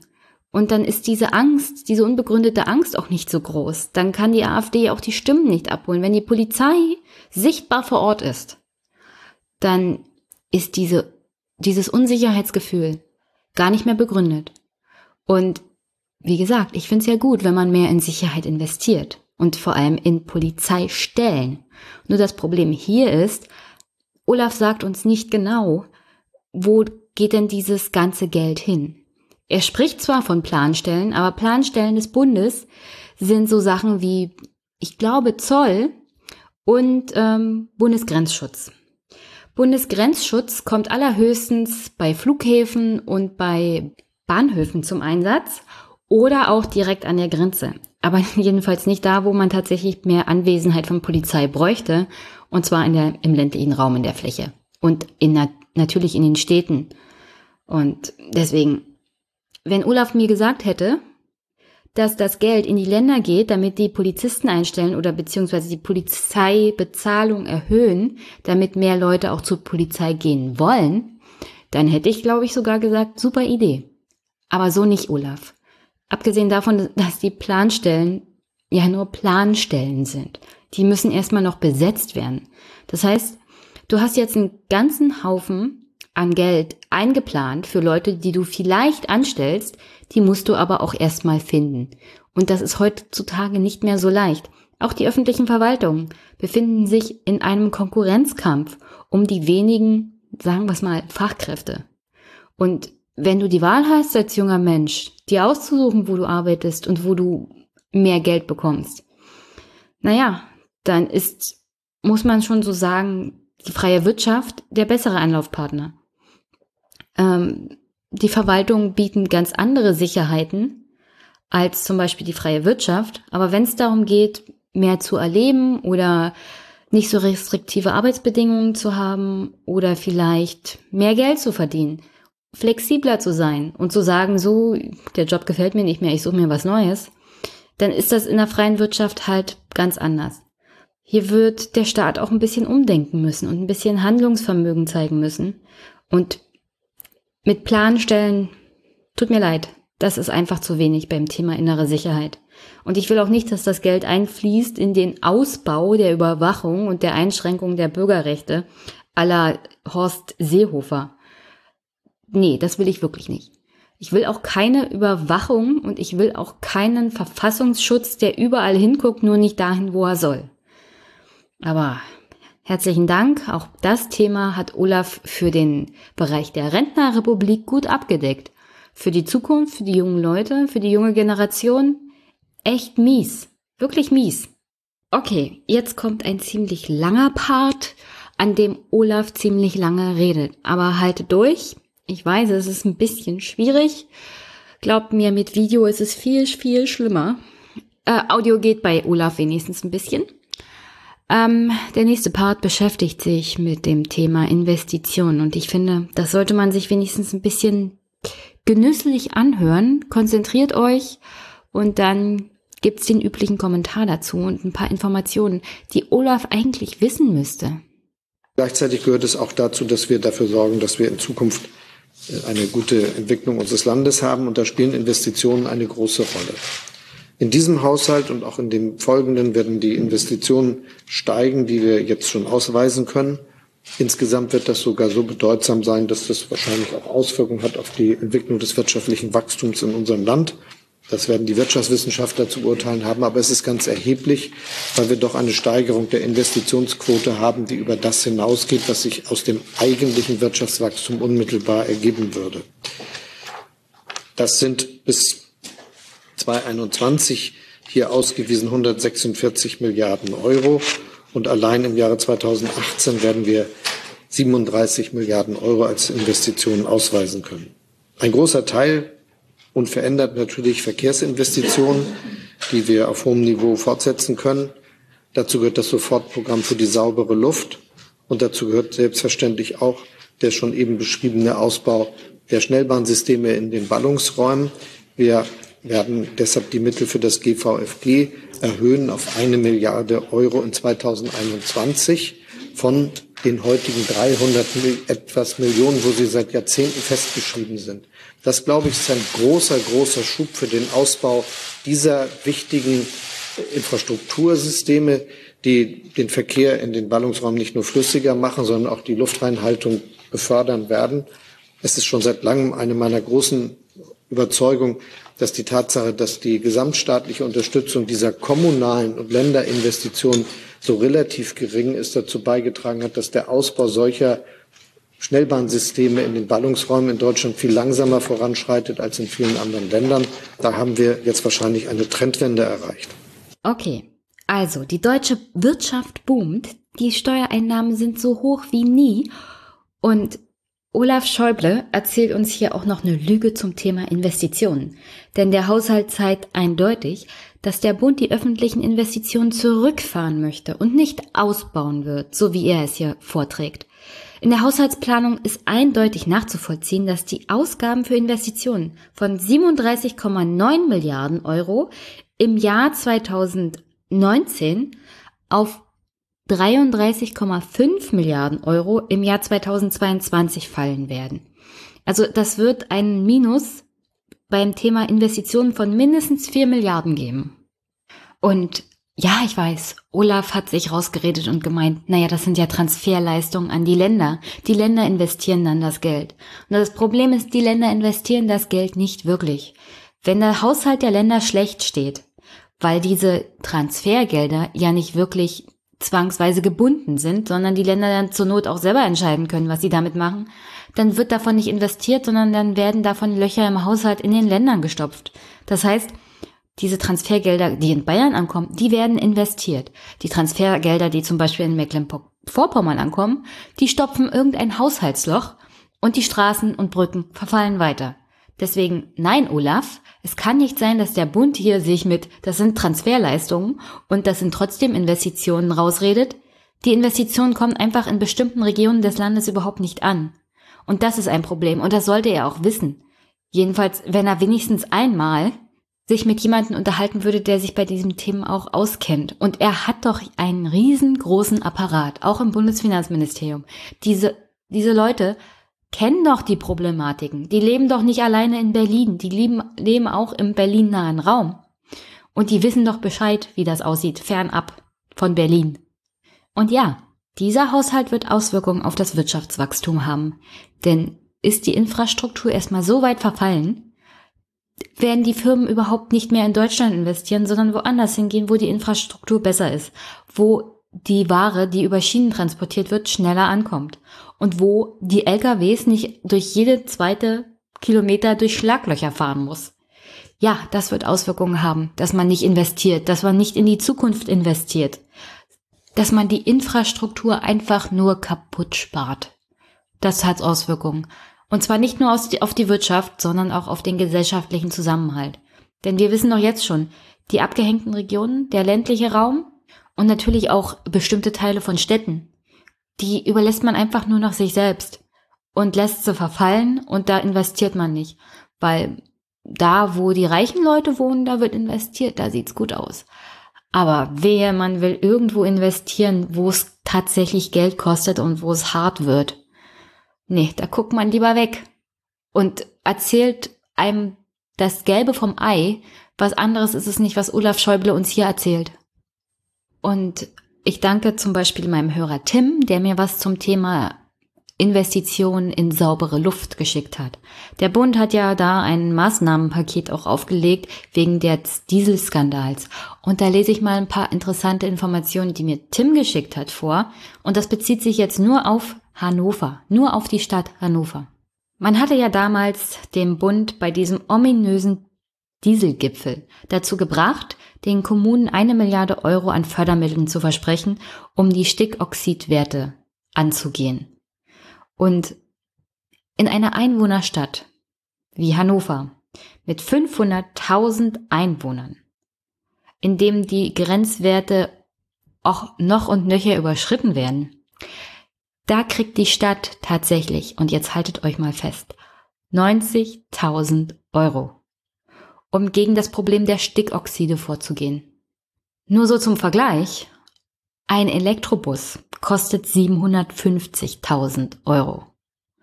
Also diese Rechnung würde ich gerne mal sehen, wo das klappen soll, dass man mit 90.000 Euro als Stadt dem Problem der Stickoxide Herr wird.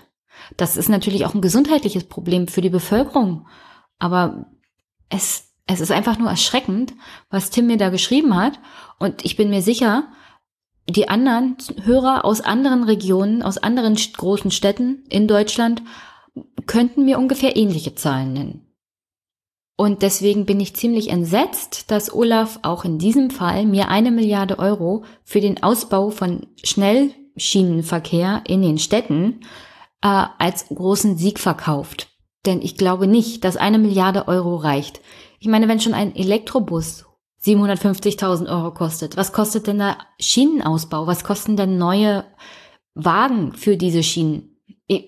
Ob da eine Milliarde reicht? Ich meine, reicht das vielleicht gerade mal so für München oder was? Um da ein paar Schienen mehr zu verlegen. Das ist doch, das ist doch gar nichts. Und dabei wird das wichtige Thema, und zwar gesellschaftlicher Zusammenhalt, auch nicht angegangen. Ich meine, es ist wichtig, dass gerade in den Ballungsgebieten finanziell investiert wird, um gerade die Autos von der Straße zu kriegen, damit die Leute den öffentlichen Nahverkehr nutzen. Das ist mir schon klar. Aber was wir auch brauchen, ist eine Investition in den öffentlichen Nahverkehr für die ländlichen Räume. Und da, auch da wird nicht investiert. Also ich habe jetzt hier nichts gehört bei dieser Bundespressekonferenz, wo Olaf auch nur einmal was zum Thema öffentlicher Nahverkehr im ländlichen Raum sagt und wie viel man da investieren würde oder will. Denn da würde auch eine Milliarde überhaupt nicht reichen. Denn wie gesagt, wenn eine Stadt oder eine Kommune, eine Gemeinde alleine für einen Elektrobus 750.000 Euro bezahlen müsste, dann könnt ihr ja mal ungefähr hochrechnen, mit wie vielen Gemeinden man Busse in diesem Maßstab dann erfreuen könnte. Also, wie bei fast allem anderen bei diesem Haushaltsplan, auch hier beim Thema Investition, öffentlicher Nahverkehr, saubere Luft in den Städten. Es bleibt weit, weit unter dem, was wir eigentlich bräuchten, aber erreichten genau das, was ich von der Großen Koalition erwartet habe. So, und vor Ende dieses Podcasts noch die zwei anderen wichtigen Themen, die auch sehr umstritten waren im Haushalt, jedenfalls wenn man zum Beispiel die Verteidigungsministerin fragt, und zwar die Ausgaben für Entwicklungspolitik und die Ausgaben für Militär, beziehungsweise in unserem Fall die Verteidigung. Fangen wir mit der Entwicklungshilfe an. Die Bundesregierung will ja eigentlich Fluchtursachen bekämpfen. Dafür ist die Entwicklungshilfe von entscheidender Bedeutung. Und das hört ihr nachher auch von Olaf, wir haben eine ziemlich hohe Quote, wenn es darum geht, Ausgaben für die Entwicklungshilfe zu machen im Vergleich zu unserem Bruttoinlandsprodukt. Also die Quote liegt momentan ungefähr bei 0,7 Prozent. Das ist ziemlich hoch. 2017 lag sie bei 0,66 Prozent. Und das war ein gesunkener Wert. Das lag aber hauptsächlich daran, dass die Entwicklungshilfe, ähm, dass da die Ausgaben berücksichtigt wurden, die wir in Deutschland für Flüchtlingshilfe gemacht haben. Also wenn in Deutschland ein Flüchtling angekommen ist und wir haben ihn hier vor Ort versorgt, dann wurde das als Entwicklungshilfe berücksichtigt, als Ausgaben, die eigentlich nicht in Deutschland getätigt werden sollten. Die werden einfach hier mit reingerechnet in den Haushalt. Das ist ein bisschen, hm, ich weiß nicht, so Haushaltsmagie würde ich es mal bezeichnen. Es ist ein bisschen ganz schöne Schummelei. Man rechnet sich die Entwicklungshilfe halt schön. Und das offensichtlich schon seit ein paar Jahren. Und das ist das, was das Entwicklungshilfeministerium auch kritisiert, dass es ja nicht sein kann, dass sobald die Ausgaben für die Flüchtlingshilfe innerhalb von Deutschland sinken, dass dann diese Oder-Quote, also die Ausgaben für Entwicklungshilfe, gemessen am Bruttoinlandsprodukt, wieder sinkt. Das Entwicklungshilfeministerium hätte gerne dass diese ODA-Quote von 0,7 Prozent gehalten wird. Das heißt aber, dass man Ausgaben für Entwicklungshilfe steigern müsste und dass diese Ausgaben dann auch außerhalb von Deutschland bei wichtigen Entwicklungshilfeprojekten und bei Projekten ankommt, die tatsächlich Fluchtursachen bekämpfen. Zum Beispiel Förderung vom Agrarraum in Afrika durch was weiß ich, Unterstützung von Bauern vor Ort, dass sie sich es leisten können, wieder Bauern zu sein und nicht, dass wir den Markt mit ganz billigen Hühnerabfällen in Afrika einfach überfluten und dafür solche eine extreme Armut sorgen, dass die Leute sich lieber in ein Boot setzen unter Gefahr im Mittelmeer zu ertrinken. Also, da muss ich mal sagen, der Minister für Entwicklungshilfe ist von der CSU und er betont, dass das eine wichtige Sache ist, liegt vielleicht auch daran, dass die CSU ein Interesse daran hat, dass nicht mehr Flüchtlinge kommen. Aber in dem Fall hat er natürlich recht. Die Entwicklungshilfe muss vor Ort ankommen, da wo die Flüchtlinge sind, beziehungsweise die potenziellen Flüchtlinge sind, dass die Leute vor Ort sich ein vernünftiges Leben aufbauen können und nicht ihr Leben aufs Spiel setzen, indem sie mit dem Versprechen, mit der Erwartung nach Deutschland kommen, dass sie hier ein besseres Leben haben. Das hilft keinem. Das hilft Deutschland nicht und das ist eine unverantwortliche Art und Weise zu handeln bei dem Thema Entwicklungshilfe und Fluchtursachenbekämpfung. Ich meine, wie gesagt, die Kanzlerin sagt immer, wir müssen Fluchtursachen bekämpfen. Aber Geld dafür ausgeben will offensichtlich die Kanzlerin und will die Bundesregierung auch mit unter Beteiligung der SPD nicht. Denn die Ausgaben für Flüchtlingshilfe in Deutschland beim Thema Entwicklungshilfe anzurechnen, ist einfach nur Augenwischerei. Ehrlich die Frage des, äh, der internationalen Verpflichtung, die unser Land hat und der Herstellung auch der Sicherheit unseres Landes über das, was dazu notwendig ist.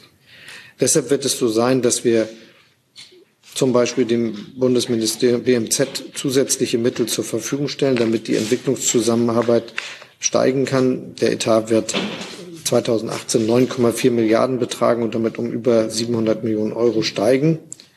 Und das ist schon eine erhebliche Steigerung, auch gegenüber dem ersten Regierungsentwurf aus dem letzten Jahr und dem letzten Jahr insgesamt. Also wie ihr hört, es soll mehr Geld für die Entwicklungshilfe geben, beziehungsweise für das Ministerium, das sich um Entwicklungshilfe kümmert.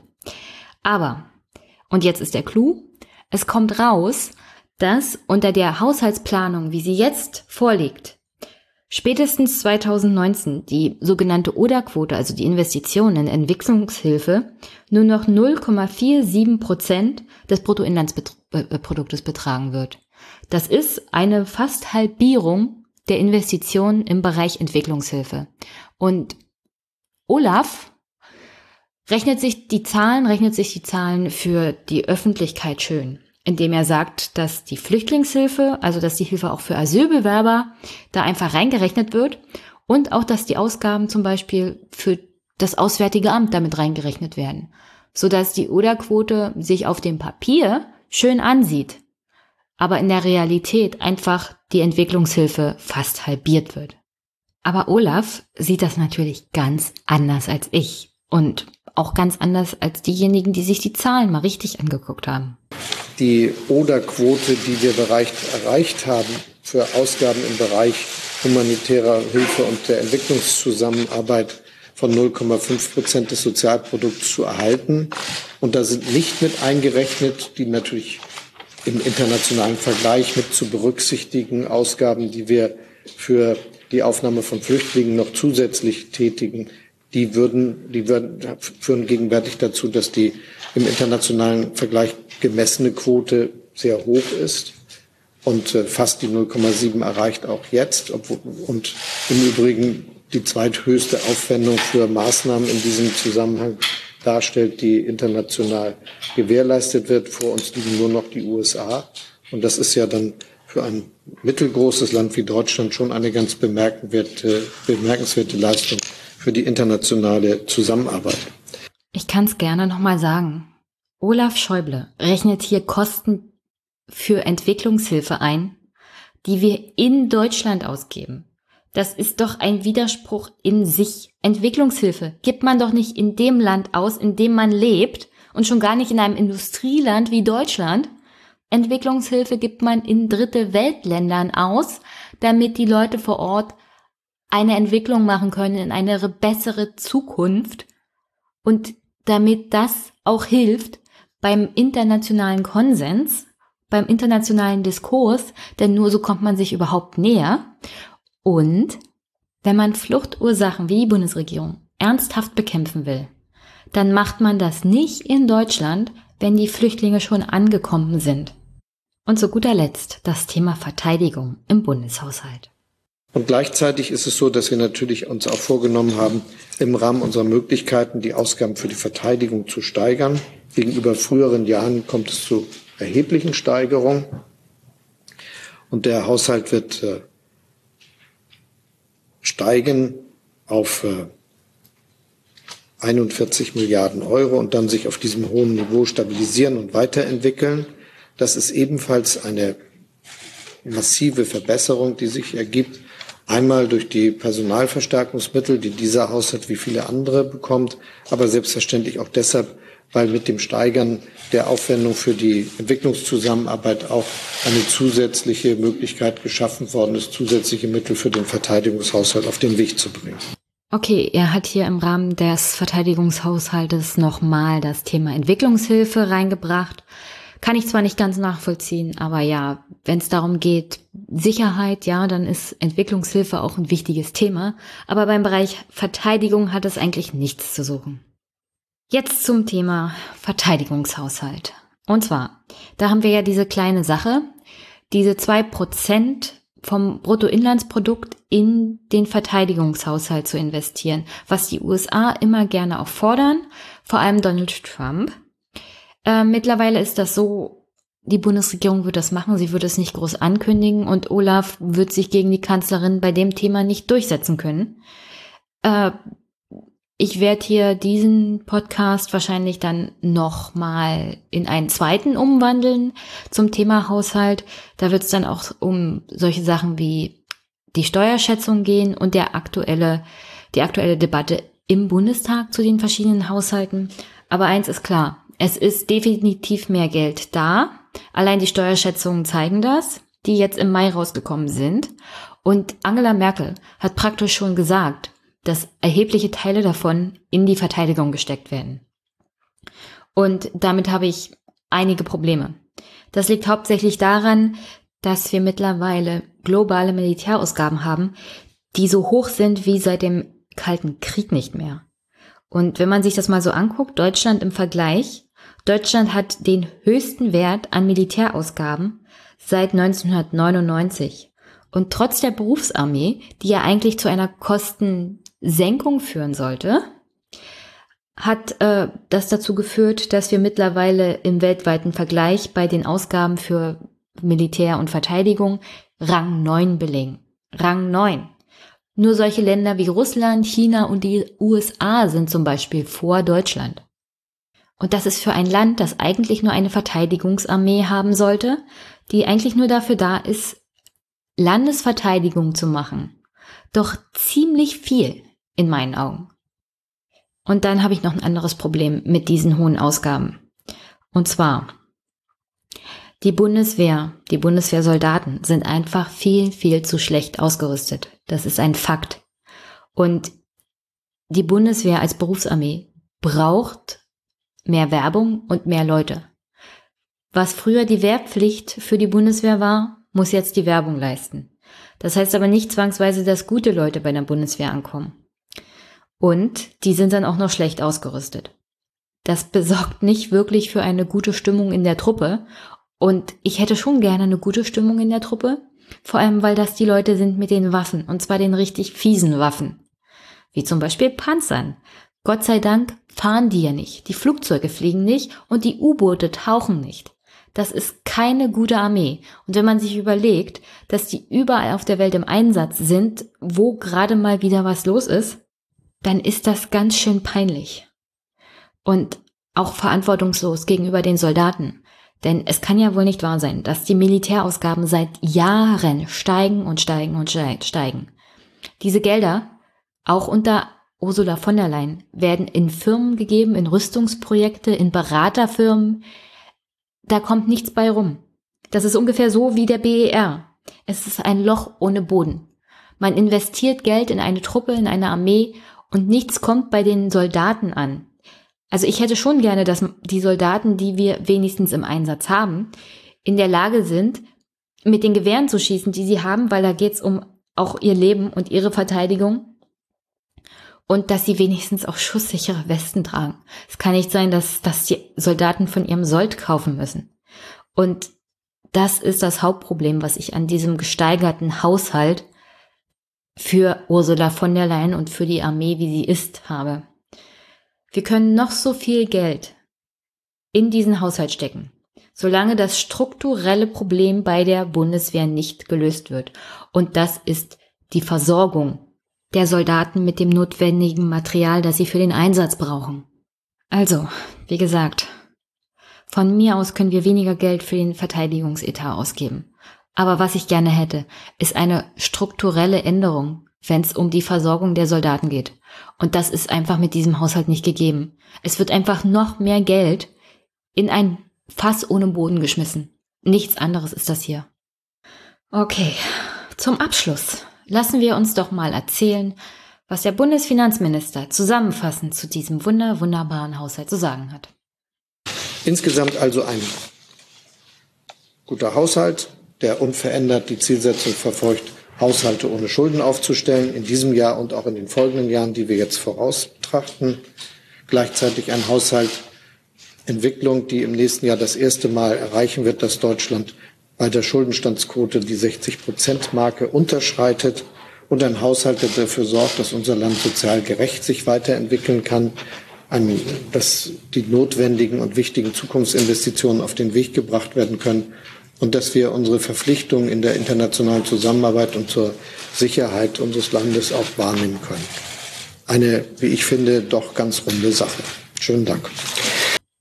Ja, Olaf, danke auch und einfach nur nein. Okay, zum Abschluss. Also, das war Teil 1 vom Podcast zum Thema Haushalt. Es wird ein zweiter Teil kommen, der beschäftigt sich dann mit den gestiegenen Ausgaben der letzten Jahre, der Steuerschätzung, dem Skandal, dass das zusätzliche Geld einfach nicht da ankommt, wo es ankommen muss und vermutlich auch mit der Haushaltsdebatte im Bundestag, aber nicht wirklich ausführlich, weil das ist unmöglich. Ich werde aber wahrscheinlich die für mich interessanten Highlights raussuchen und hier euch zur Verfügung stellen. Ich denke mal, das wird auch ein ganz witziger Podcast dann. Oder traurig oder witzig traurig. Auf alle Fälle sollte man sich wenigstens ein bisschen mit der Haushaltsdebatte beschäftigen, weil hier geht's um das, das Geld von allen Steuerzahlern, hier geht's um unser Geld und hier geht's um unsere Zukunft. Denn wenn das Geld nicht vernünftig investiert wird und wir nur auf Kosten der Substanz in der Gegenwart leben, dann ist das schön für jemanden, der 60, 70 Jahre alt ist dann ist das aber Mist für jemanden, der 30 ist oder jünger und genau weiß, wenn er mal 60 ist, dann sieht's hier ganz übel aus, wenn wir nicht bald was unternehmen. Aber naja, so ist das halt. Hier im Anschluss jetzt der Kommentar von David zum Thema Depressionen. Und es hat nichts mit Haushalt zu tun, obwohl der definitiv ein bisschen depressiv macht. Aber ja, hört euch mal den Kommentar von David an. Und sonst wünsche ich euch eine schöne Woche. Und bis bald. Hallo liebe Jenny, äh, hier ist der David ähm, aus Freiburg. Erstmal schöner Podcast. Ähm, es ging ja jetzt schon relativ lang um das Thema Depression und deswegen äh, kann es jetzt sein, dass das vielleicht ein wenig redundant ist, aber ich habe gedacht, das ist vielleicht mal ganz interessant, wenn ich hier einen kleinen Erfahrungsbericht ähm, noch beisteuern kann. Ähm, ich bin jetzt seit ähm, fünf Monaten diagnostiziert äh, mit einer Depression, bin also quasi dabei, mich zu erholen. Das klingt ähm, krass, dass das jetzt seit fünf Monaten so ist, aber man spricht eigentlich davon, dass es mindestens ein halbes Jahr dauert, bis man sich von der Depression erholen kann.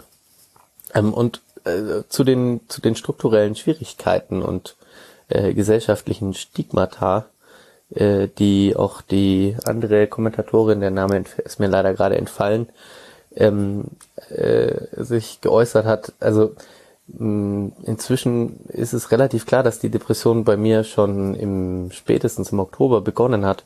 Aber es hat so lange gedauert. Also es, es, es dauert einfach wahnsinnig lange, bis man es selber merkt. Es ist nicht so, dass man wie bei einem Schnupfen, wo man halt sofort bemerkt, dass man krank ist, weil sich das langsam einschleicht und man sein eigenes Inneres halt auch ein bisschen anders beobachtet als äh, die, als jetzt zum Beispiel, äh, ob die Nase läuft oder nicht, sondern man ist halt irgendwie motivationslos, kommt nicht voran und man denkt dann ganz lang, ja, man ist halt faul oder man kommt nicht äh, zurecht oder man denkt sich halt selber diesen blöden Satz, jetzt reißt dich doch mal zusammen. Andere Leute haben auch Probleme und ähm, überhaupt auf die Idee zu kommen, dass man vielleicht krank ist, dass man vielleicht eine Depression hat, was ja wirklich eine, was eine Krankheit ist, die man ähm, mit Medikamenten und Therapie äh, zumindest äh, vielleicht nicht für immer ganz heilen kann, aber doch zumindest äh, äh, sehr, sehr viel die Wahrscheinlichkeit, dass man nochmal in eine Depression rutscht, auf jeden Fall verhindern kann. Ähm, auf die Idee zu kommen, das dauert ewig und bis dahin kann im, im Leben schon ganz viel daneben laufen, weil man nichts mehr auf die Reihe bekommt. Also bei mir zum Beispiel, ich musste meine Bachelorarbeit zurückziehen, weil ich es nicht mehr geschafft habe.